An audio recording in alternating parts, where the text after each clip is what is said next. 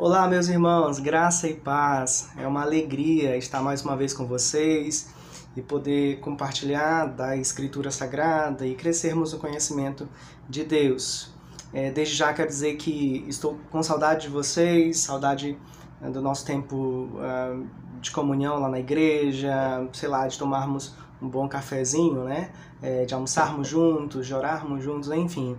É, a gente tem sentido muita saudade da nossa igreja, de servir os irmãos, de abraçar os irmãos, essa comunhão tão maravilhosa, centrada no Evangelho e que manifesta a multiforme sabedoria de Deus. Nós vamos iniciar um novo estudo hoje, intitulado A Igreja é Admirável. Nós já estamos caminhando é, ao longo de de alguns meses, uh, olhando para alguns temas importantes para a sua vida, para a vida da igreja, para as nossas vidas.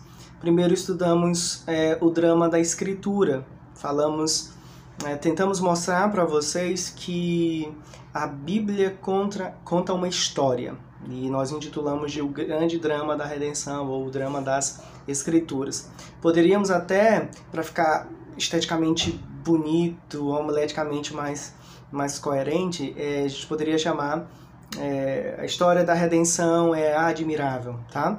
O segundo estudo foi sobre Deus. O Deus Trino é admirável. Então falamos é, não necessariamente sobre é, a obra de Jesus Cristo ou, ou, a obra do Pai ou a obra do Filho, como a gente encontra às vezes nas eh, teologias sistemáticas, mas tentamos mostrar que o nosso Deus é Pai, Filho e Espírito Santo. Como é impossível conhecer o nosso Deus sem pensarmos de uma maneira trinitária. E o próximo estudo, que vai começar hoje, é a igreja é admirável. Será que é importante estudar a doutrina da igreja? Será que é importante sabermos é, os nossos distintivos batistas, acima de tudo, é, dos batistas reformados, tá? Não é um, um, estudo com esse peso acadêmico teológico tão, tão, tão grande, tá? Mas é uma iniciação nessa doutrina maravilhosa, doutrina da igreja. Espero que, que a gente cresça juntos, tá bom? Vamos orar agora e logo em seguida iniciaremos o nosso estudo. Vamos orar.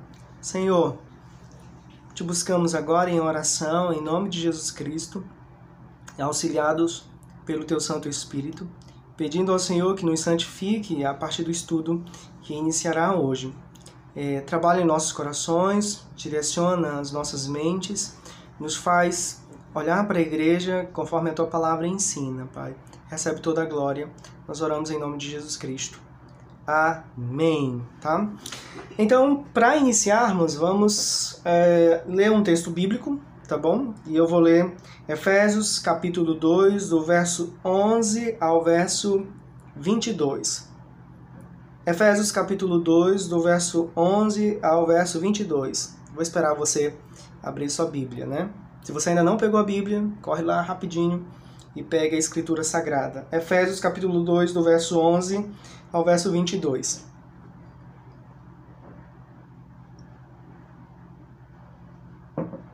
Eu esqueci de pegar minha caneca do, do Flamengo, né? Traria um tom mais vitorioso para o nosso estudo. Vamos lá, Efésios capítulo 2, do verso 11 ao verso 22. Eu vou ler a palavra de Deus.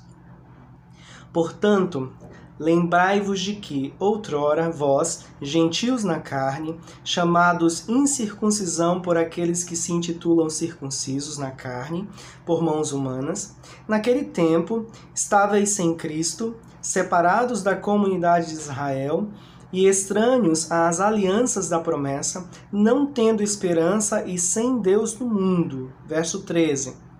Mas agora, em Cristo Jesus, vós, que antes estáveis longe, fostes aproximados pelo sangue de Cristo. Porque Ele é a nossa paz, o qual de ambos fez um. E tendo derribado a parede da separação que estava no meio, a inimizade, aboliu na sua carne a lei dos mandamentos, na forma de ordenanças, para que dos dois criasse em si mesmo um novo homem, fazendo a paz, e reconciliasse ambos, observem, em um só corpo, com Deus por intermédio da cruz, destruindo por ela a inimizade. Bom, vamos agora para o capítulo 3 e verso, uh, verso 8. Verso 8, 9 e 10. A mim, o menor de todos os santos, me foi dada esta graça de pregar aos gentios o Evangelho das insondáveis riquezas de Cristo e manifestar qual seja a dispensação do mistério, desde os séculos, oculto em Deus, que criou todas as coisas. Olha o objetivo, verso 10. Para que, pela Igreja, a multiforme sabedoria de Deus se torne conhecida agora dos principados e potestades nos lugares celestiais. Amém. Então, observem que Deus em Cristo Jesus forma um povo que se chama Igreja de toda tribo, língua, raça e nação, unidos agora por Jesus Cristo e para a glória de Deus. E é nessa igreja tão diversa e ao mesmo tempo unida pelo sangue da cruz é que a multiforme, multicolorido da sabedoria de Deus é, é manifestado. Então, é sobre a igreja que nós vamos falar a partir de hoje, tá? Bom, tem uma citação aqui e o, o autor diz assim: a igreja é parte do plano de Deus desde a eternidade.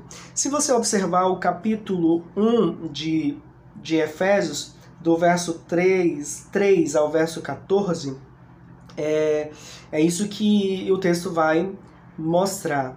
Uh, olha o verso 3 do capítulo 1. Bendito Deus e Pai nosso Senhor Jesus Cristo, que nos tem abençoado com toda sorte de bênção espiritual nas regiões celestiais em Cristo, assim como nos escolheu nele antes da fundação do mundo, para sermos santos e irrepreensíveis perante ele. E o texto continua de uma forma belíssima. Então, antes da fundação do mundo, Deus estabeleceu o plano, o projeto de criar um povo unido pelo sacrifício do seu filho e que manifestaria de várias maneiras a multiforme sabedoria de Deus. Então a igreja é parte do plano de Deus desde a eternidade, não é um acidente de percurso, sempre esteve nos propósitos do Senhor. Mas será que é importante estudar a doutrina da igreja?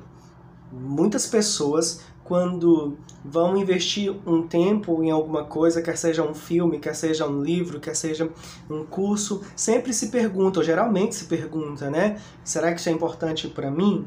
Isso cabe agora para gente, né? Ah, é importante estudar a doutrina da igreja?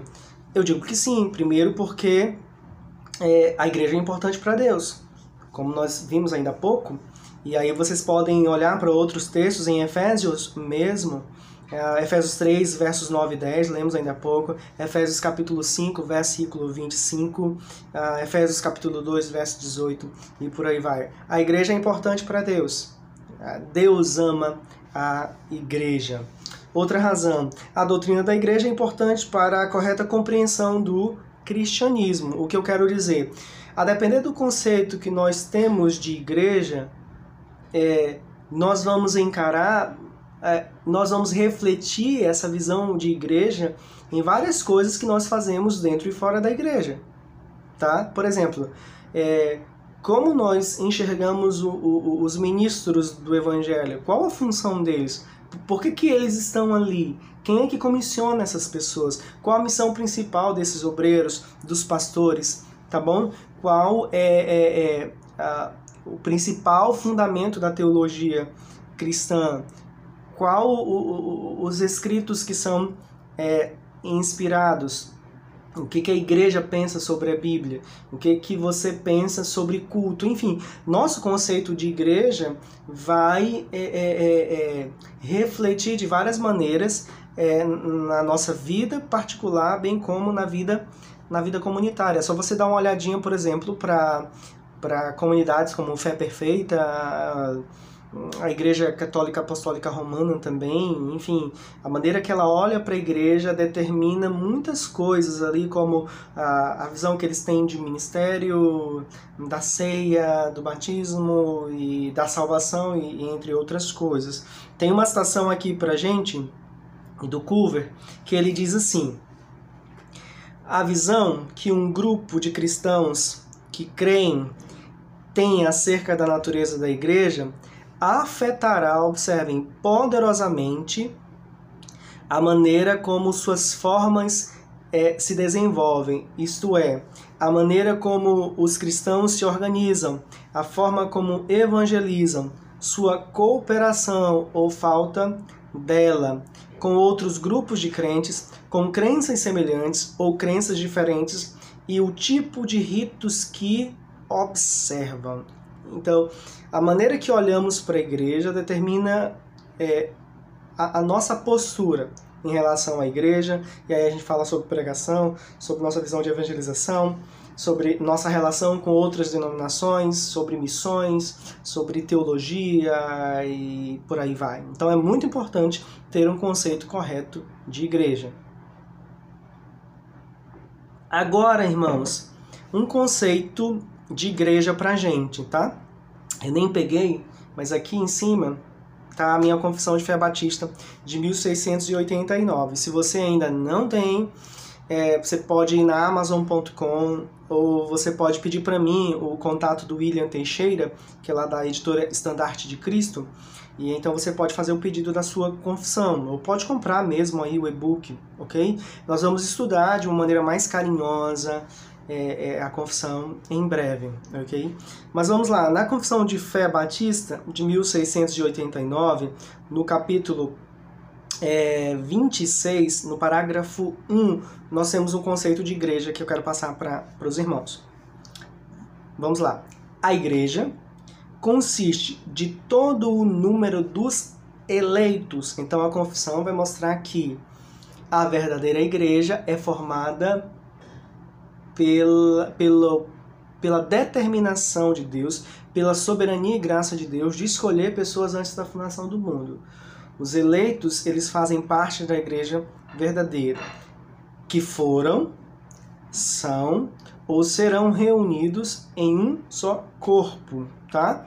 Esse um só corpo é uma das linguagens que a Escritura nos apresenta sobre a igreja, mas esse um só corpo é, nos remete a uma linguagem teológica que é igreja invisível. A gente vai falar um pouquinho sobre isso mais para frente, beleza? Mas, é, trocando em miúdos, é a igreja dos verdadeiros convertidos, dos que estão entre nós agora, no nosso tempo, aqueles que virão e aqueles que, que morreram e estão com, com Jesus Cristo na glória celestial nesse exato momento.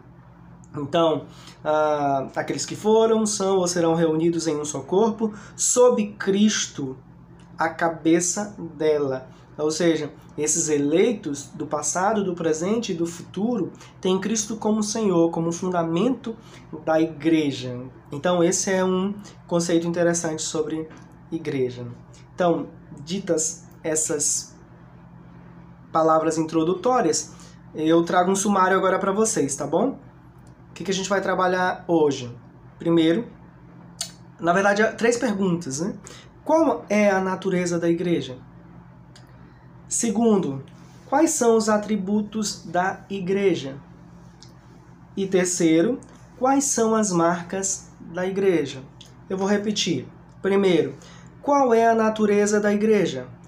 Segundo, quais são os atributos da igreja? E terceiro, quais são as marcas da igreja, ok? Então vamos caminhar juntos aí e esperamos que o Senhor fale aos nossos corações. Primeira parte: qual é a natureza da igreja, ok? Qual é a natureza da, da igreja? Primeiro ponto: no Antigo Testamento, Deus escolhe um povo, o povo de Israel. E aqui há uma questão bem é, importante para a gente. Desde o início da criação, Deus ele decidiu manifestar a sua glória por meio da coletividade. É só vocês lembrarem de Adão e Eva, a família de Noé, as doze tribos e por aí vai. Sempre Deus é, é, é, manifestou sua sabedoria, sua bondade, sua graça, sua misericórdia, sua glória a partir da coletividade. Isso não significa que Deus não trabalha e não é glorificado a partir de, de pessoas individuais, de, de pregadores, por exemplo, de escritores, de, de pessoas que desenvolvem suas atividades é, honrando a palavra de Deus. Mas, acima de tudo, no Antigo e no Novo Testamento, a multiforme sabedoria de Deus é manifestada através da coletividade. Essa é um, um, uma visão que nós devemos ter. Bom, tem uma citação aqui do Berkoff que esclarece um pouco é, o que eu estou falando agora. Ele diz assim, ó, os romanistas, e aqui ele se refere à Igreja Católica Romana, diferem dos protestantes com respeito à natureza essencial da igreja. Aqueles, os romanistas, né, creem que ela indica uma organização externa e visível que consiste dos sacerdotes, juntamente com os bispos, arcebispos, cardeais e o papa. Os protestantes, ou seja, nós, os cristãos, principalmente de, de, de herança reformada, romperam com este conceito externo e buscaram o sentido de igreja numa comunhão invisível e espiritual dos santos, ou seja, a verdadeira igreja é una, ou seja, é unida por um só Salvador, com um só objetivo que é a glória de Deus e na força e iluminação do, do Espírito Santo. A igreja, em sua natureza essencial, inclui os crentes de todas as idades e a ninguém mais. É o corpo espiritual de Jesus Cristo, no qual não há lugar para os não crentes. Então, esse conceito do Berkoff fala sobre uma união, acima de tudo, espiritual, que se manifesta na vida material e visível. É uma comunhão dos verdadeiros convertidos, dos eleitos e, e o Berkoff acaba corroborando com aquilo que eu falei ainda há pouco, né? Que a glória de Deus ela se manifesta de uma maneira mais especial na coletividade. Bom, eu falei ainda há pouco que no Antigo Testamento Deus escolheu um povo. E esse povo, meus irmãos, é, é uma prefiguração da obra de Jesus Cristo e da igreja. Eu não vou ter tempo de ler todos os textos, mas eu vou citar aqui as referências e vocês podem anotar e ler aí em casa. Então, eu falei que esse povo que revela a glória de Deus, ele, ele prefigura ou ele aponta para a obra de Jesus Cristo e para a obra da, da própria igreja no Novo Testamento. Ah, por exemplo, o povo no Antigo Testamento é chamado de filho de Deus, Êxodo capítulo 4, versículo 22. Tá, aí vocês lembram do, de Jesus Cristo, que, que é o Filho de Deus esposa, Ezequiel 16, do verso 6 ao 14. A igreja é a noiva de Cristo, a esposa de Cristo. Menino dos seus olhos, Deuteronômio 32, verso 10. Sua vinha, que aí é, é, Jesus Cristo é a videira verdadeira. Isaías 5, do verso 7 do verso 1 ao verso 7, e o povo de Deus também é chamado de rebanho, Êxodo 34, verso 4. Nós somos o rebanho de Jesus Cristo. Então, esse povo que revela a glória de Deus lá no Antigo Testamento, que foi escolhido por Deus e, manifesta a glória de Deus, prefigura é, muitas coisas sobre a obra de Jesus Cristo, sobre ah, o ministério da igreja. Uma questão aqui, irmãos, bíblico-filológico para gente. Ou seja, é, olhar para uma palavra importante no Antigo Testamento e que tem muito a ver com o Novo Testamento e a partir daí entender um pouco sobre o povo de Deus. A palavra é eclesia, tá? essa aqui é uma palavra grega. É, é a junção de, de, de duas outras palavras. Tem o início ek, que significa para fora, e kalel, que significa chamar. Então, geralmente, é o conceito, o, o, o, o conceito dessa palavra, eclesia, é chamados para, para fora. O Berkoff diz assim, A palavra primordial usada no Antigo Testamento para designar o povo de Deus se deriva do verbo chamar. E no Novo Testamento, a palavra empregada para referir-se à igreja significa chamar para fora. O que significava é, essa palavra é, em alguns contextos? Por exemplo, eclesia no grego clássico poderia significar assembleia de cidadãos de uma polis ou de uma cidade. É, Heródoto usou essa palavra nesse sentido, Platão também é, usou essa palavra nesse sentido. Havia um sentido secular, que significava a reunião ou assembleia de pessoas, qualquer tipo de reunião, qualquer assembleia de pessoas. Um exemplo é, desse uso dessa palavra é, está em Atos capítulo 19, versículo 32, 39 e 41, tá?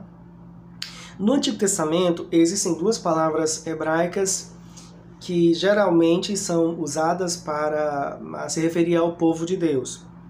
A primeira, a primeira palavra é kahal, que significa chamado a uma assembleia e o ato de se, se reunir. Ela tem um aspecto religioso, como em Deuteronômio capítulo 9, verso 10 e capítulo 10, verso 4. Também ela se refere a, a uma Assembleia Geral de pessoas, como em, em 1 Reis capítulo 12, verso 3. Uh, ela às vezes é utilizada para se referir é, a um exército, a tropas, né? É, Êxodo 17, verso 17, capítulo 27, versículo também 27. Então tem essa palavra carral e a outra palavra é edá. E essa é usada principalmente nos cinco primeiros livros da Bíblia, ou seja, o Pentateuco. E ela geralmente se refere ao povo diante da tenda do encontro. É, essa palavra é usada, por exemplo, em Êxodo capítulo 12, verso 3. Você pode ler depois esse, esse texto, tá? A tradução grega da Bíblia do, do, do, Antigo Testamento, né, do Primeiro Testamento, se chama Septuaginta. E geralmente a tradução grega para a palavra carral ou edá é eclesia, tá bom? No Novo Testamento, é, quase que 100% das vezes que, que a palavra igreja no português, né, ela está em nossa Bíblia, ela, é ela no grego é a palavra eclesia. Paulo é o escritor que, que mais usa a palavra eclesia. E eu vou ler um texto aqui, pelo menos um, né? 1 Coríntios capítulo 1, verso 2. Então vamos lá? Só para dar um exemplo aqui para vocês, meus irmãos. 1 Coríntios capítulo 1, verso 2, depois vocês podem ler Gálatas capítulo 1, verso 2. O texto de 1 Coríntios diz assim: A igreja de Deus que está em Corinto, aos santificados em Cristo Jesus, chamados para ser santos, com todos os que em todo lugar invocam o nome de nosso Senhor Jesus Cristo, Senhor deles e nosso. A igreja de Deus, a palavra aqui é eclesia. O livro de Apocalipse também, ah, do capítulo 1 ao capítulo 2, ele fala sobre as sete igrejas e a palavra eclesia. Então, o livro de Apocalipse é um livro direcionado às eclesias, vamos dizer assim. Atos dos Apóstolos é a palavra eclesia, é usada para se referir é, geralmente a cristãos que vivem e se encontram em uma cidade. Ah, por exemplo, vamos lá para Atos capítulo 5, só para fundamentar aqui nas escrituras. Atos capítulo 5, versículo 11. Atos capítulo 5, versículo 11. Diz assim: E sobreveio grande temor a toda a igreja e a todos quantos ouviram a notícia destes acontecimentos.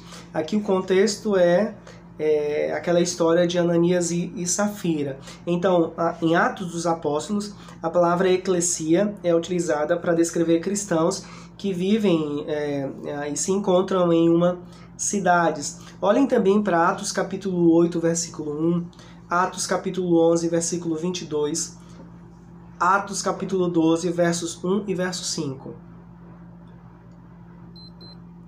Bom, é, o Novo Testamento também usa a palavra eclesia, eclesia para se referir a igrejas em casas, né? Ah, por exemplo, Romanos. Para Romanos, capítulo é, 16, versículo 5. Romanos 16, versículo 5. Romanos 16, verso 5, tá? Diz assim, é... eu vou ler desde o verso 3. Saudai Priscila e Áquila, meus cooperadores em Cristo Jesus, os quais pela minha vida arriscaram a sua própria cabeça. E isso lhes agradeço, não somente eu, mas também todas as igrejas dos gentios.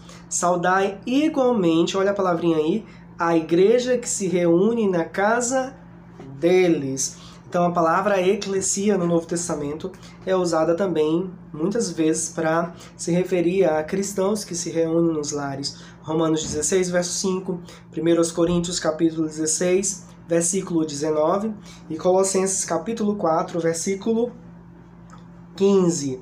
É, é utilizada também para se referir a crentes em uma determinada cidade. Olhem depois para Atos capítulo 8, verso 1, Atos capítulo 13, verso 1 também. Ah, uma citação aqui do Millard Erickson para gente. Ele diz assim: Esse sentido local de igreja é evidentemente a ideia pretendida na maioria das ocorrências da palavra eclesia. Ou seja, o Erickson está dizendo que a, a maioria das vezes que a palavra eclesia é utilizada no Novo Testamento, ela se refere a um grupo de pessoas que se reúnem em nome de Jesus Cristo para cultuar o Deus verdadeiro. Bom, uh, existem algumas discussões uh, sobre uh, as continuidades e descontinuidades entre o Antigo e o Novo Testamento. eu não quero gastar muito tempo com esse assunto, até porque é, é necessário um outro estudo, um estudo separado para que a gente é, encare com, com, com mais carinho e com mais seriedade esse assunto aqui. Mas bom, falando de uma maneira geral, é, eu posso dizer duas coisas aqui sobre Israel e a igreja no Novo Testamento. Bom, apesar de entender que existiram coisas que se aplicaram somente a Israel ali no Antigo Testamento, a minha percepção, a partir da confissão que eu sigo, a partir da tradição batista reformada que eu sigo, é que a igreja é, ela é a continuação do povo de Deus que foi estabelecido no, no Antigo Testamento, tá? E eu vou citar duas coisas aqui para para a gente é, entender um pouco. Primeiro, o Israel espiritual tomou o lugar do Israel literal, tá bom? Ah, dois textos para a gente aqui. Primeiro, Gálatas capítulo 3, verso 29. Gálatas 3, versículo 29.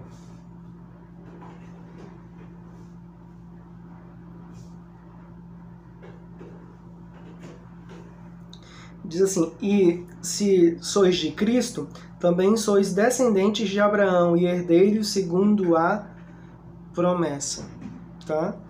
Então, Paulo fala em, outras, em outra parte que, que os verdadeiros filhos de Abraão ah, não estão limitados, ou, e aqui filhos de Abraão, ou descendência de Abraão, não é uma descendência literal, mas uma descendência espiritual. Ou seja, todo aquele que tem a fé de Abraão, todo aquele que, que crê nas mesmas promessas de Abraão, é que são filhos de Deus. E isso vai muito além da etnia. Ah, o, povo de Deus, ele não se limitou a uma nação. Mas o que determina o povo de Deus, o que constrói o povo de Deus, é, é, é a obra de Jesus Cristo. Todo aquele que crê em Jesus Cristo, ele é filho de Deus. Outro texto para gente, Romanos, Romanos capítulo 2, versos 28 e 29. Romanos 2, versos 28 e 29. Olha só.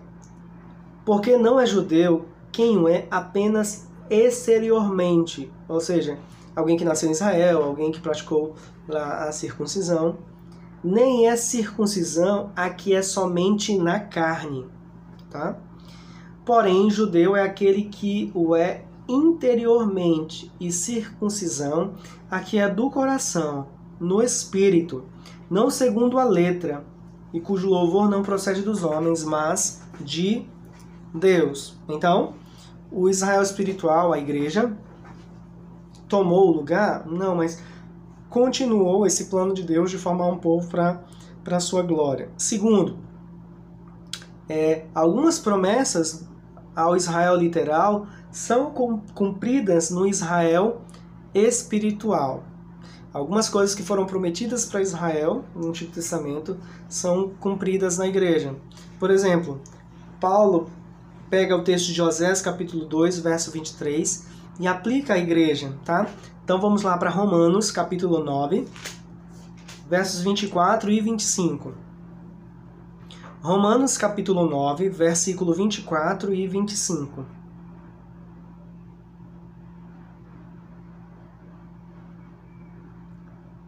os quais somos nós, a quem também chamou, não só dentre os judeus, mas também dentre os gentios. Assim como também diz em Oséias: Chamarei povo meu ao que não era meu povo, e amada a que não era amada. E aqui Paulo está se referindo à soberania de Deus em escolher o seu povo, não só da nação de Israel, mas de todas as de todas as nações. É claro que existem algumas distinções entre Israel e, e, e a igreja. Eu seria tolo se não percebesse isso. Mas essas distinções não anulam para mim a continuidade, tá? Por exemplo, Israel havia circuncisão e o governo teocrático. Na igreja há o batismo e, o governo de outras nações. Por exemplo, no Novo Testamento, o domínio ali é do Império é, do Império Romano, tá bom? ah, Deus em Cristo quebrou o muro que separava judeus de gentios, de pagãos, das outras nações. E agora formou um povo, tá bom? Então devemos entender que, que a igreja é a continuidade do plano redentivo de Deus, que começou os seus primeiros acordes dessa grande sinfonia lá no no Antigo Testamento. A gente não vai falar de escatologia aqui, porque não é o tempo, não é o momento, tá? É, é, essa distinção entre Israel e, e, e, igreja é muito importante, principalmente para os dispensacionalistas, tá bom? E se a gente entrar um pouco é, nesse assunto agora, a gente vai acabar desviando do nosso, do nosso propósito. É claro que a gente vai falar sobre isso em outro momento. Há uma citação aqui pra gente para clarear mais ainda a minha explicação. A história da igreja começa com Israel, o povo de Deus no Antigo Testamento, tá bom?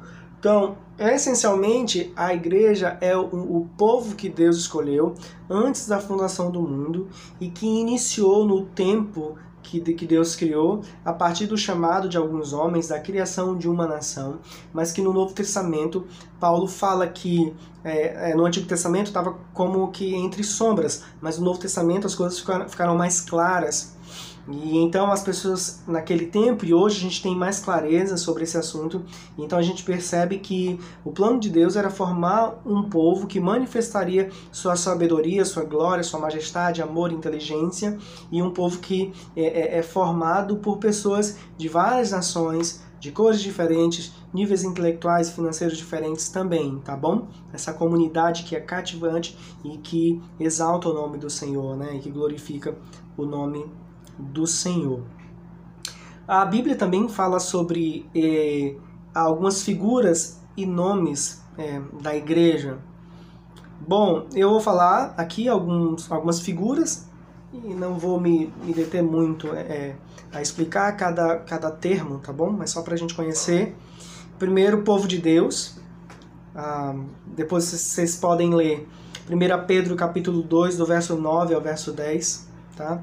Romanos capítulo 9, versículo 25 e 26. Tá? A Bíblia fala da igreja como nova criação, segundo aos Coríntios capítulo 5, verso 17 é a nova humanidade, é o novo povo que Deus está criando em Cristo Jesus como povo de Deus. Eu vou explicar mais à frente. Povo de Deus é, pressupõe a soberania e graça de Deus de escolher um povo um povo que pertence a esse Deus, né? Quando a Bíblia fala da igreja como povo de Deus, significa tudo isso que eu estou falando para vocês, que Deus nos escolheu, que pertencemos a Ele, que devemos obediência somente a Ele, que devemos amar somente a Ele, considerá-lo como único e verdadeiro Deus. Por exemplo, fala da comunhão dos santos, né? 1 Coríntios capítulo 1, verso 2, João capítulo 15, verso 15, vai falar sobre isso também. Então, nós somos unidos a partir da obra de Jesus Cristo e temos comunhão, tá?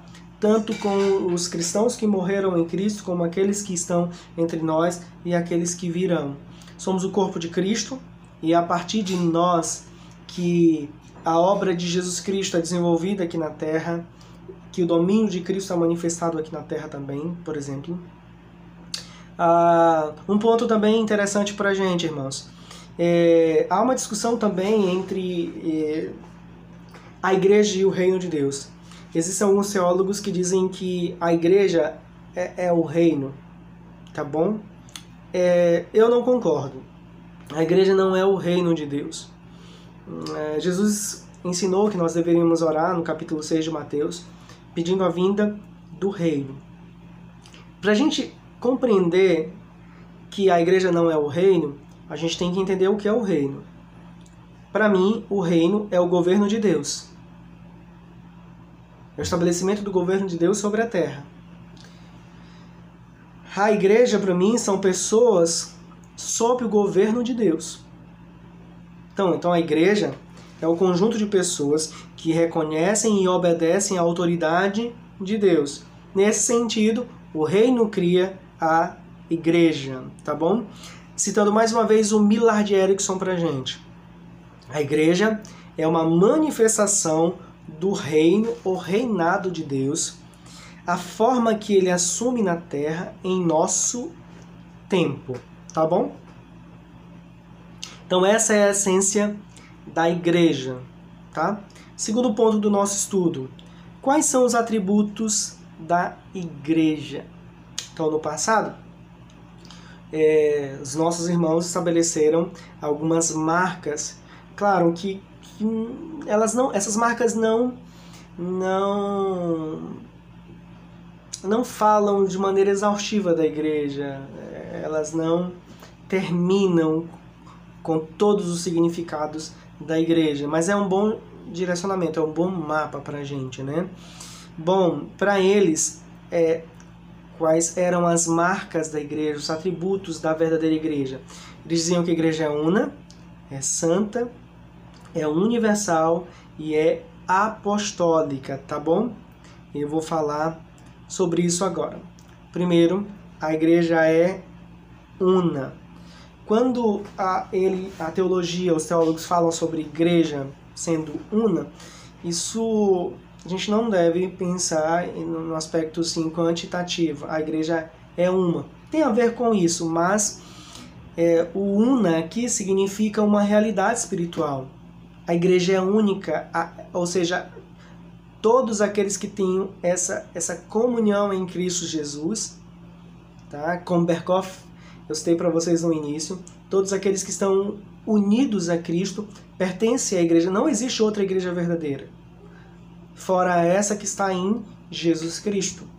Se qualquer outro grupo que se denomine igreja verdadeira negar verdades essenciais da fé cristã, como por exemplo a salvação única e exclusivamente em Cristo Jesus, não deve ser considerada igreja. Então existe somente uma igreja. E essa igreja, por exemplo, verdadeira, ela tem algumas é, manifestações, é, como batismo, ceia do Senhor e a esperança da cidade celestial, por exemplo. Então a igreja é una.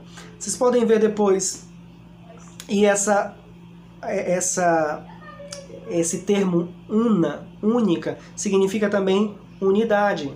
Efésios 4, do verso 4 ao verso 6, é um texto que fala que nós temos um só Senhor, um só Deus, um só batismo, um só Espírito, cremos no mesmo Cristo, somos é uma igreja direcionada pela doutrina das, das Escrituras. Essa unidade significa amor ao próximo, é, sensibilidade em relação às necessidades do outro, humildade, diaconia e por aí vai, ok?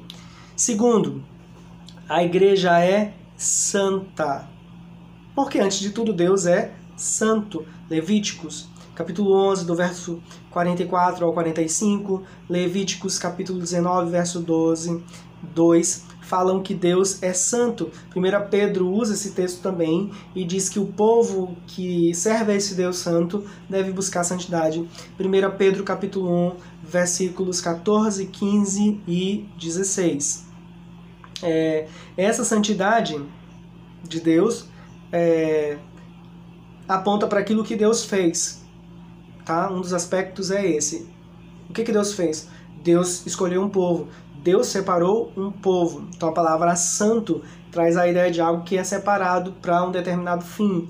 Então, Deus é santo e de um lado ele é separado de toda a criação, ele está acima, infinitamente acima de todas as coisas. Mas do outro lado significa que ele separou um povo para refletir ou para manifestar a santidade dele próprio, tá bom? Falar que a igreja é santa significa também que o Espírito Santo é ele habita em nós. E então nós temos essa obra progressiva do Espírito Santo, que significa santificação. Para vocês entenderem um pouco esse ponto que eu falei agora, vamos para um texto em 1 Coríntios. 1 Coríntios capítulo 1, verso 2. Dá para a gente entender, legal isso aqui. 1 Coríntios capítulo 1, verso 2. Eu vou ler desde o verso 1, tá bom? Paulo, chamado pela vontade de Deus para ser apóstolo de Jesus Cristo, e o irmão Sóstenes, a igreja de Deus que está em Corinto, aos santificados em Cristo Jesus. Quando Paulo fala aos santificados em Cristo Jesus, isso aqui tem muito a ver com o que eu falei é, sobre Deus separar um povo. Então nós fomos separados por Deus através de Jesus Cristo. Agora, ele diz: chamados para ser santos. Aqui tem a ver com a obra progressiva do Espírito Santo em nossos corações, quando nós somos separados do mundo para servir a Deus. Como Deuteronômio 24, verso 2 fala. Segundo aos Coríntios, capítulo 6, verso 14, até o capítulo 7, verso 1, fala sobre isso. Então a igreja é santa e isso tem esses desdobramentos e outros mais, tá bom? Terceiro, a igreja é católica ou universal. Salmo 97, verso 5, Apocalipse 15, verso 3 mostram que Deus é o Senhor, o Rei de toda a terra. Ele governa todas as nações. E quando nós falamos que a igreja é universal, significa dizer que Deus salvou pessoas de todas as nações. Inácio de Antioquia dizia assim: Onde Jesus Cristo está, ali está a igreja universal. Então, em todos os lugares que existem pessoas ou comunidades salvas em Jesus Cristo, ali nós temos uma igreja. A igreja não se limitou a uma região geográfica, né? A igreja não se limitou a Israel, por exemplo.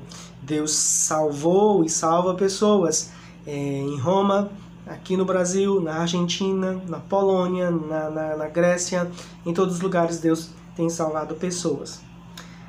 Quarto, a igreja é apostólica tá bom? A igreja é fundada sobre a palavra dele. Uh, um texto pra gente aqui, Efésios capítulo 2, versículo 20. Efésios 2, verso 20. Efésios capítulo 2, verso 20. Uh, edificado sobre o fundamento dos apóstolos e profetas, sendo ele mesmo Cristo Jesus a pedra angular, a pedra principal. Bom, há, uma, há um ponto importante para a gente explicar aqui que a Igreja Católica Apostólica Romana entende diferente. A Igreja Católica Romana entende, é, fala sobre a sucessão apostólica, né? Iniciando ali por Pedro, enfim, e hoje é, está ali na figura do, do, do Papa Francisco. Nós, cristãos reformados, entendemos diferente. Nós entendemos que a igreja é fundamentada na doutrina dos apóstolos, e doutrina essa que Cristo é a pedra principal. Cremos na continuidade dos ensinos e não dos apóstolos. Não cremos na contemporaneidade dos apóstolos, quase não sai a palavra, né? Não cremos que hoje existem apóstolos como Paulo e Pedro. Cremos no ensino apostólico. Então a verdadeira igreja segue as escrituras sagradas, é, explicando de uma maneira mais geral, tá bom? A verdadeira igreja é direcionada pela escritura sagrada. A igreja também é o povo de Deus, essa é outra figura, né? Êxodo capítulo 15, vamos lá, vamos ler esse texto? Êxodo capítulo 15. Então procure aí na sua Bíblia. Capítulo 15, nós vamos ler o verso 13 e o verso 16. Êxodo 15, verso 13 e 16. Com a tua beneficência, guiaste o povo que salvaste, com a tua força o levaste à habitação da tua santidade então, guiaste o povo que salvaste. Versículo agora 16. Sobre eles cai espanto e pavor, pela grandeza do teu braço, emudecem como pedra, até que passe o teu povo, ó Senhor, até que passe o povo que adquiriste. Então, tem outros textos que falam sobre a igreja como povo de Deus, né? A 1 Tessalonicenses capítulo 1, versículo 4, vocês podem ler aí também. Uh, bom, ou melhor dizendo, irmão, segundo aos Coríntios, capítulo 6, versículo 16, tá? O que significa dizer que a igreja é o povo de Deus? Significa dizer que Deus escolhe, é Deus que forma um povo, como ficou muito claro nas palavras de Moisés.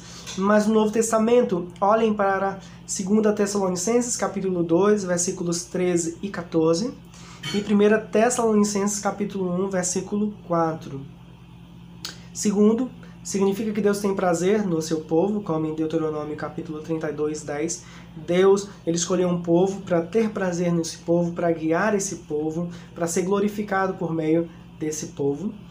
E também falar que a igreja é povo de Deus significa que a igreja tem que ser separada para Deus, ou seja, Deus exige santidade do seu povo. Olhem depois para Efésios capítulo 5, do verso 25 ao versículo 27. Ah, o texto bíblico fala também sobre a igreja como corpo de Cristo, tá? Vamos lá para Efésios capítulo 1, versículo 22 e 23. Efésios 1, versos 22 e 23. Efésios capítulo 1, versículo 22 e 23. O café já está gelado aqui, meus irmãos. Efésios capítulo 1, versículo 22 e 23. Diz assim: E pôs todas as coisas debaixo dos pés, e, para ser o cabeça sobre todas as coisas, o deu à igreja, a qual é o seu corpo, a plenitude daquele que a tudo enche em todas as coisas. Bom, a igreja então é o corpo de Cristo. Significa dizer o quê? Que a igreja é o lugar onde a obra de Cristo é desenvolvida. Falei isso ainda há pouco. É por meio da igreja que pessoas são salvas, pessoas são santificadas. Nós somos instrumentos para isso, né? Não que fazemos isso de uma forma autônoma. Somos recipientes, somos vasos de barro. E através de nós, Deus é glorificado, a obra de Cristo avança para a glória de Deus. Segundo, a ligação entre Cristo e, e entre a igreja e Cristo. Né? Falar que a igreja é o corpo de Cristo é, destaca a obra da salvação, tá bom? Então, a igreja é o corpo de Cristo no sentido de que nós somos salvos por Jesus Cristo. Significa também que a igreja é nutrida por Cristo, Colossenses capítulo 2, versículo 29. Recebemos vida de Jesus Cristo. Somos nutridos, alimentados, fortalecidos pelo Senhor Jesus Cristo também significa dizer que a igreja é governada por Cristo. Colossenses capítulo 2, versos 9 e 10. Cristo é o cabeça. Cristo é o Senhor da igreja. Todos os pastores, todos os líderes de igreja são servos. quem é o Senhor da igreja é Jesus Cristo. Também destaca a interligação entre as pessoas que constituem a igreja. Paulo, em, em 1 Coríntios capítulo 12, ele fala da igreja como um corpo e que cada membro é importante, tá bom? Então, quando a igreja, quando a Bíblia fala sobre a igreja nos termos é, do corpo de Cristo, fala sobre a interligação, a união entre as pessoas. Fala também sobre comunhão genuína, que nós nos relacionamos, que nós nos amamos de verdade. 1 Coríntios capítulo 12, versículo 26. Também falar que a igreja é corpo de Cristo é, acaba com qualquer barreira étnica. Colossenses capítulo 3, verso 11. Deus em Cristo formou ou está formando um povo é, com pessoas diferentes, de idades diferentes, de condição financeira diferente, de etnias diferentes, enfim, somos o corpo de Cristo, tá bom? E também fala da extensão do ministério de Jesus Cristo, Mateus 28, do verso 18 ao 20. Então, como alguém escreveu certa vez, nós somos como as mãos e os pés de Jesus Cristo aqui na terra. Okay? Outra imagem da igreja que a Bíblia traz é que a igreja é o templo do Espírito Santo. Tem um texto para gente aqui, 1 Coríntios, capítulo 12, versículo 13. Abra sua Bíblia aí.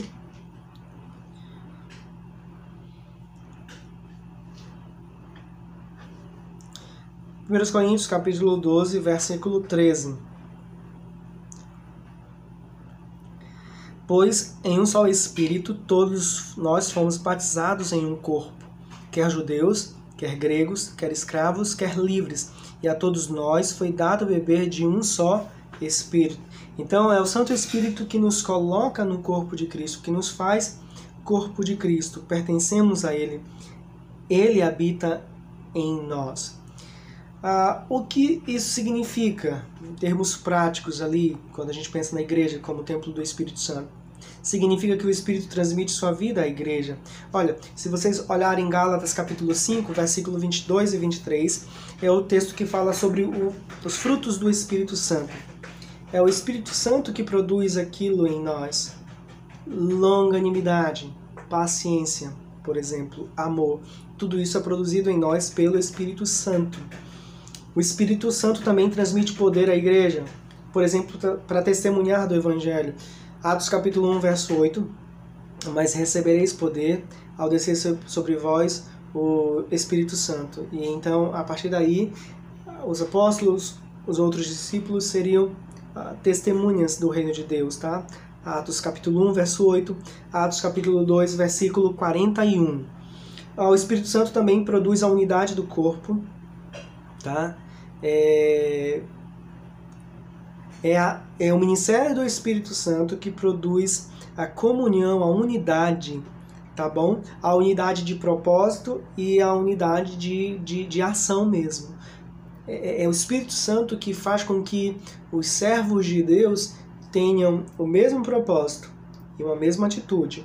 Atos 4, versos 32, Atos capítulo 2, versículo 44 e 45. É o Espírito Santo que nos guia a toda a verdade também, João 14, verso 26, João 16, versículo 13. É o Espírito Santo que ilumina as nossas mentes e nos faz entender as Escrituras e então corresponder à palavra de Deus, ou viver a palavra de Deus, e interpretar o mundo de uma maneira que, que honre o Senhor e que demonstre essa visão santa do mundo, sobre nós mesmos, em relação a nós mesmos, ao nosso próximo, à própria igreja e tudo mais. É o Espírito Santo que nos conduz às verdades da palavra de Deus. É o Espírito Santo que equipa a igreja, 1 Coríntios capítulo 12, verso 11. E é o Espírito Santo que santifica a igreja. Ok? Vamos para o último ponto aqui, irmãos. Quais são as marcas da igreja verdadeira? Nós falamos sobre os atributos, sobre a essência da igreja, sobre os atributos da igreja e agora sobre o que nós devemos encontrar em uma igreja para dizer que ela realmente é uma igreja verdadeira, tá bom? Há uma citação aqui do Mark Dever. A igreja é gerada pela pregação correta da palavra de Deus. A igreja é distinguida e restringida pela administração correta do batismo e da ceia do Senhor. Então, segundo o Mark Dever, eu concordo com isso, na verdade, ele, ele, ele estabelece esse conceito a partir das escrituras e a partir de uma tradição também que entendeu da mesma maneira. Então, é, uma igreja verdadeira tem a correta pregação da palavra de Deus e a correta administração do batismo e da ceia do Senhor. Também eu poderia falar agora sobre disciplina eclesiástica, mas eu vou deixar para o segundo estudo, tá bom?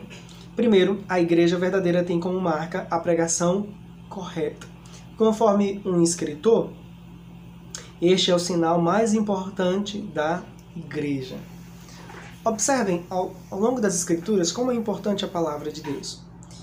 Primeiro, Deus criou todas as coisas pela palavra. Gênesis capítulo 1 e capítulo 2. Deus também promete redenção através da sua palavra. Gênesis capítulo 3, versículo 15. Deus também chama por meio da palavra. Olhem depois Gênesis capítulo 12, do verso 1 ao verso 3. Nós temos um dos textos mais importantes que comumente é chamado de os Dez Mandamentos, mas ah, no hebraico melhor, a melhor tradução seria as Dez Palavras, Êxodo capítulo 20. Deus cria e traz vida pela palavra, Ezequiel 37, do verso 7 ao verso 10. E quando a gente vai para João capítulo 1, verso 14, a palavra encarna para a salvação dos pecadores. E conforme Paulo escreveu em Romanos 10, verso 7, a fé vem pela pregação. Tá? Então, é, a palavra de Deus, a pregação correta da palavra de Deus, é, distingue realmente a verdadeira igreja da, da falsa. Mas o que é uma pregação correta? Primeiro, é uma pregação sobre Deus e sua vontade.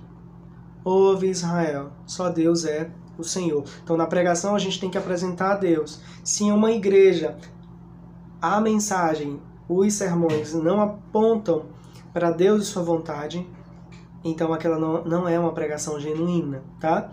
Então, uma pregação verdadeira apresenta Deus como Criador, Santo, Fiel, Deus de amor, Deus de justiça, Deus soberano e por aí vai. O Dever diz assim: um entendimento correto a respeito de Deus provê a base correta para a pregação correta. Se errarmos em nosso conceito sobre Deus, erraremos em tudo mais. Então, uma pregação correta fala sobre Deus e sua vontade baseada nas escrituras sagradas. Diga-se de passagem, tá? Segundo, é uma pregação centrada no Evangelho. E uma pregação centrada no Evangelho, é claro, que fala sobre. É, fala corretamente sobre Deus, quem é Deus, fala corretamente sobre quem é um homem, entendimento correto sobre Deus, o entendimento correto sobre o homem, o entendimento correto sobre Jesus Cristo. Jesus Cristo não só como exemplo, mas Jesus Cristo como Senhor e Salvador. E também uma pregação centrada no Evangelho traz um entendimento correto sobre arrependimento e fé. Ou seja, ela olha para o pecador e diz: Você é pecador e precisa se arrepender e crer em Jesus Cristo. Então, primeira marca aqui de uma igreja verdadeira é a pregação genuína, a pregação correta da palavra de Deus. Segundo, a administração correta das ordenanças, batismo e ceia, né? Quando a gente fala de batismo, provavelmente vem à nossa mente a forma de batismo e quem deve ser batizado. Nós batistas, nós é, entendemos que a forma apropriada que mais manifesta aquilo que o batismo simboliza é a imersão. Tem uma palavra grega, baptizem, é, o baptizo, que tem, abre margem para é, fund, fundamentar as práticas de batismos hoje, que a gente não pode dizer que o batismo por aspersão, por exemplo, é um batismo errado tá bom? Mas nós, como batistas, e principalmente nós de uma tradição reformada, batista reformada, nós devemos honrar com essa tradição e, acima de tudo, por entender que simboliza melhor é, aquilo que o batismo é, aponta, que é a nossa morte para o mundo, nossa, nossa ressurreição, é, nossa nova vida em Cristo Jesus, nosso novo nascimento em Jesus Cristo. Citando o Millard Erickson, eu acho que fica bem claro o que eu quero falar aqui. Não é possível resolvermos a questão do modo apropriado do batismo com base apenas em dados linguísticos, ou seja, não é possível determinar a forma correta do batismo apenas olhando para a filologia, apenas para o significado da palavra. E ele continua: embora a imersão possa não ser a única forma válida de batismo, é a forma que preserva e realiza mais plenamente o significado do batismo, tá bom? Então, é, o pastor Aldo diz a vocês hoje que, ah, não baseado tanto na, em questões é, linguísticas, mas no significado, na forma que mais manifesta o significado do batismo, eu digo que nós devemos seguir, claro, nessa, nessa forma de batismo que é o, a imersão. Segundo, é, nós, como batistas, entendemos que o batismo é destinado àqueles que creem. Tá? Quem deve ser batizado? É, Mateus, Mateus capítulo 28. Eu vou voltar aqui rapidinho. Mateus capítulo 28. O último capítulo de Mateus. Mateus 28, do verso 18 ao 20, tá? Diz assim: Jesus, é, aproximando-se, falou-lhes: Toda autoridade me foi dada no céu e na terra. Ide, portanto, fazer discípulos de todas as nações, batizando-os em nome do Pai, do Filho e do Espírito Santo, ensinando-os a guardar todas as coisas que vos tenho é, ordenado.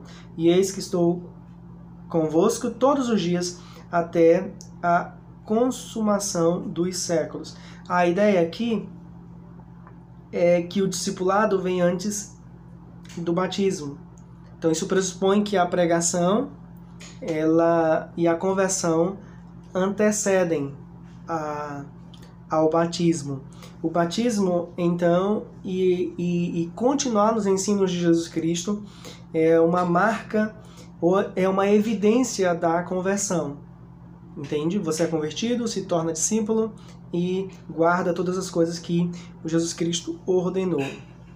Ah, há alguns outros textos aqui, eu vou citar rapidamente.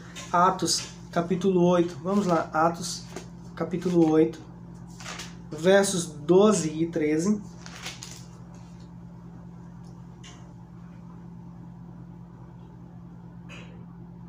Quando, porém, deram crédito a Filipe, que vos evangelizava a respeito do reino de Deus e do nome de Jesus Cristo, iam sendo batizados, assim homens como mulheres. O próprio Simão abraçou a fé e, tendo sido batizado, acompanhava a Filipe de perto, observando extasiado os sinais e grandes milagres praticados. Principalmente aqui Simão, ele abraça a fé e depois manifesta a crença a partir do, do, do batismo.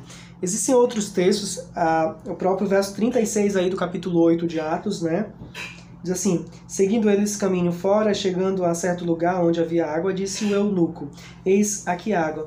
Que impede que eu seja que seja eu batizado? Aqui é a história do eunuco, né? Ele, aí Felipe diz: Você crê? E ele responde: Eu creio. E a partir daquele momento ele é batizado. Vocês podem ir para Atos capítulo 10, versos 47 e 48.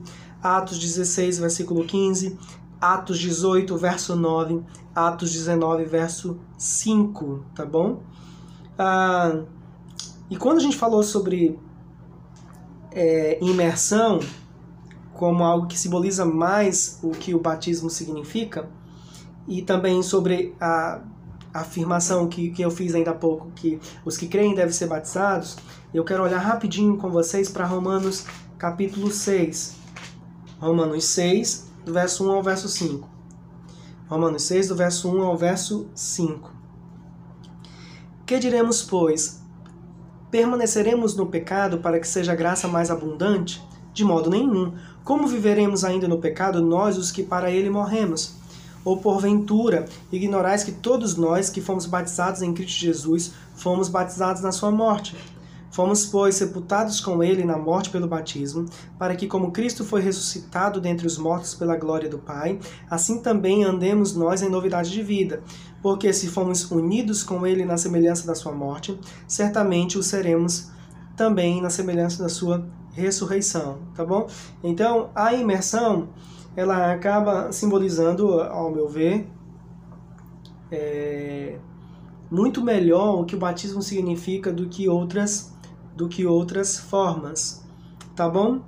Uh, olhem para outros textos como Gálatas 3, 26 e 27, Atos 2, 38, 1 Pedro capítulo 3, versículo 21. O Mark Dever diz assim, o batismo funciona como uma confissão de pecado e uma profissão de fé para o crente, tá bom? Bom, o batismo é um símbolo de que queremos ser reconhecidos como povo de Deus, tá? Então, o batismo é a manifestação, claro, externa daquilo que aconteceu internamente. Então surge uma pergunta, né? As crianças devem ser batizadas? Eu não vou gastar muito tempo nessa, nessa parte, até porque isso também exige um outro estudo e no meu cronograma não é agora. Eu quero citar um, uma, uma parte aqui de um livro do, do Mark Dever, Igreja, o Evangelho Visível, tá bom? Publicado pela editora Fiel. E a citação diz assim: vou ler para vocês. Embora todos concordem que a Bíblia ensina que crentes devem ser batizados, a prática de batizar crianças há muito tem sido questão de debates. Alguns têm sugerido que as crianças devem ser batizadas porque o próprio batismo é o instrumento que Deus usa para regenerar a criança. As pessoas que falam isso talvez se baseiem em Atos capítulo 2, verso 38, 1 Pedro capítulo 3, versículo 21. Continua Mark, Mark Dever. Mas, como afirmamos antes, o Novo Testamento não ensina de modo algum que o batismo é salvífico. Outros têm sugerido que uma criança nascida numa família cristã pertence à descendência de Abraão e que o batismo declara que a criança é o recipiente das promessas que Deus fez ao seu povo por meio de Abraão.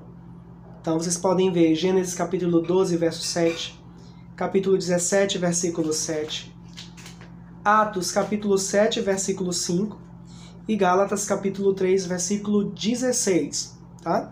Continua a citação do Mark Dever. O batismo cristão no Novo Testamento é tratado como correspondente à circuncisão no Antigo Testamento, tá?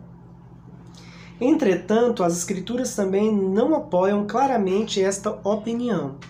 As escrituras não somente dizem que o batismo é para aqueles que creem, como consideramos antes, mas também que as promessas feitas à descendência de Abraão se cumprem explicitamente em Cristo Jesus. Gálatas capítulo 3, versículo 16. Então, esse também é o meu posicionamento em relação ao, ao batismo de, de crianças. Nós, como batistas reformados, e eu espero ter outra oportunidade para explicar melhor isso para vocês, tá bom? Mas é, antes de contrapor as outras visões, é interessante que você entenda, pelo menos, os primeiros passos da visão batista reformada. A visão batista reformada entende que uh, o batismo é para aqueles que creem, tá bom? Isso é suficiente no primeiro momento para todos nós. É, e sobre idade, alguém pode perguntar: ah, será que existe uma, uma idade estipulada para a conversão? Para o batismo, melhor dizendo? Não, não existe. A Bíblia, a Bíblia não fala necessariamente sobre uma idade para alguém ser batizado. O que, que eu tento, pelo meu zelo, amor por Deus e pela igreja, eu levo muito em consideração a credibilidade da conversão. Por exemplo, se alguém levanta a mão em um culto solene e diz que quer seguir a Jesus Cristo, o que nós devemos fazer é uma série de discipulado com a pessoa, de ensinos, de, de, de bate-papo com a pessoa, de conversas, para saber se realmente aquela conversão tem credibilidade, porque às vezes é só emoção, e eu como ministro do evangelho, eu tenho esse cuidado, tá bom? Então, uma criança, por exemplo, os meus filhos têm 12 anos, nós vamos começar um estudo sobre, sobre o batismo, para ver que eles entendem sobre Jesus Cristo, percebendo uh, o testemunho deles aqui em casa e fora de casa também, para entender se, se há credibilidade naquela profissão de fé, tá bom? Segunda coisa, ceia do Senhor, tá? Ceia do Senhor. Eu vou ler um texto aqui com vocês, Lucas. Vamos para Lucas, capítulo 22. Lucas 22, versículo ah, 19. Lucas 22, versículo 19. E tomando um pão, tendo dado graças, o partiu e lhes deu, dizendo: Isto é meu corpo oferecido por vós, fazei isto em memória de mim. Semelhantemente, depois de cear, tomou o cálice, dizendo: Este é o cálice da nova aliança no meu sangue, derramado em favor de vós. Então a ceia foi estabelecida pelo Senhor e é uma prática na tradição cristã, baseada na palavra de Deus e que rememora, tá? A, a vida e a obra de Jesus Cristo em favor da igreja e para a glória do Pai. Tá? 1 Coríntios capítulo 11, verso 26, nós temos é, esse ensino sobre a, a, continuidade da prática né, da ceia. Qual a forma? Para mim, a forma tem que ser a mais simples possível, orientado pela palavra de Deus. O que, que deve existir na ceia do Senhor? Pão e vinho. Mateus capítulo 26 e verso 29. Também deve ter oração de agradecimento. Mateus 26, versículo 27. E também, conforme a palavra de Deus ensina, devemos cantar ao Senhor, né? Um hino. Mateus capítulo 26, versículo 30. Agora, quem pode participar da ceia do Senhor? Aqui também tem uma controvérsia, tem pessoas que pensam diferente, mas eu entendo que aqueles que devem participar da ceia do Senhor são pessoas que compartilham dos frutos da morte de Cristo, aqueles que demonstram uma profissão de fé crível. E eu não estou falando de perfeição moral, não, irmãos. Mas imaginem alguém que, que não tem comunhão na igreja local, que você percebe na conversa que não é orientado pela palavra de Deus, que a interpretação de mundo que, que a pessoa tem é bem distinta daquilo que a palavra de Deus ensina. É, essa pessoa demonstra que não crê no Salvador. E a, e a ceia do Senhor, é, é, entre outras coisas, é para isso, é para é, é, é, como é como se a gente estivesse demonstrando realmente que cremos na obra e, e, e na vida de Jesus Cristo. Essa ceia deve ser repetida regularmente. O certo seria é, termos a ceia do Senhor todos os domingos, tá? Todos os domingos. E a ceia também é um eco da grande ceia. Olha pra, junto comigo Apocalipse capítulo 19, verso 9. Esse texto é lindo. Apocalipse 19, versículo 9. Então me falou o anjo: Escreve, bem-aventurados aqueles que são chamados à ceia das bodas do Cordeiro. E acrescentou: São estas as verdadeiras palavras de Deus. Bem-aventurados são aqueles que são chamados à ceia das bodas do Cordeiro. Então, todas as vezes que nos reunimos para ceiarmos na mesa santa, relembramos a morte e ressurreição de Jesus Cristo, ou seja, olhamos para trás, mas também olhamos para frente. Participaremos da ceia das bodas do Cordeiro. Mais uma vez, uma citação do Mark Dever.